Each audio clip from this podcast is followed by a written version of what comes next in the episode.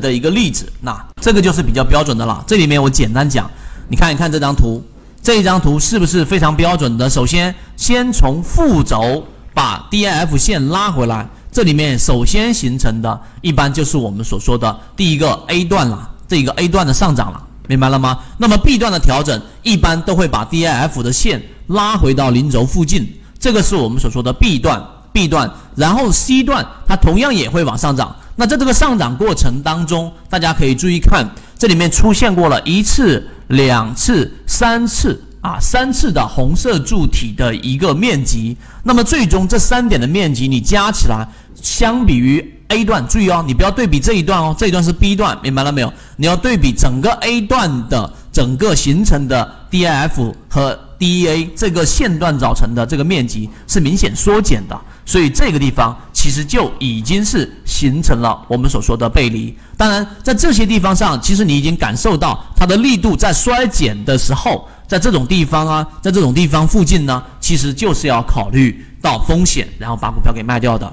这个是我们呃这一次帮大家去捋清我们说的这一个呃均线系统 MACD 辅助判断的一个核心逻辑。来看，那么盘整回。这一个，如果说我们来看一下，在这地方，因为今天的内容相比前面一两节，它又开始做一个难度的突破了。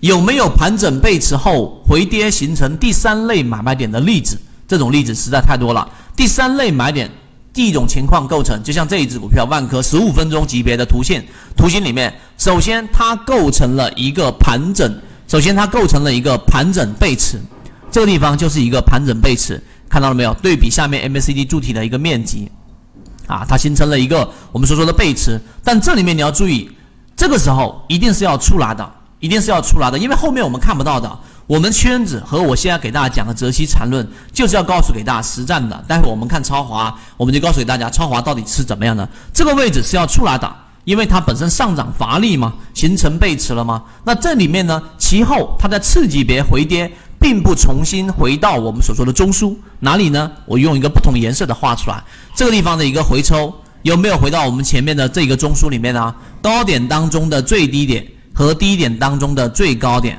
注意放大来看这个区域，大概是这样子。这个中枢它回到的位置并没有打回中枢附近。这里面自然就形成了我们所说的第三类买点。那在这个位置上，我们依然还是要干嘛呢？还是要回补回去的。这种就是做短差，当然这个是十五分钟级别。我建议大家要操作的时候呢，可能就放大到三十分钟或者小时级别就已经可以了，就已经可以了。小时级别就已经可以了，就已经可以了。所以我们来看一看，必须要明白，无论是背驰的。无论是背驰与盘整背驰，只要满足刚才我们说相应的标准，在技术上是绝对的，没有任何的豁然性。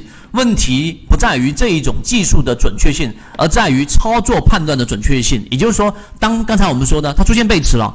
按照信号就是要出来的，只是它又出现了第三类买点。那么同样的，我们再回接回去，这种盘整背驰就是我们刚才所说的 A、B、C 三段，整个成功率是可以达到百分之九十以上的。圈子从二零一六年到现在都分享模型，一方面是自己记录自己的交易系统，另外一方面可以帮助大家建立完整的交易系统。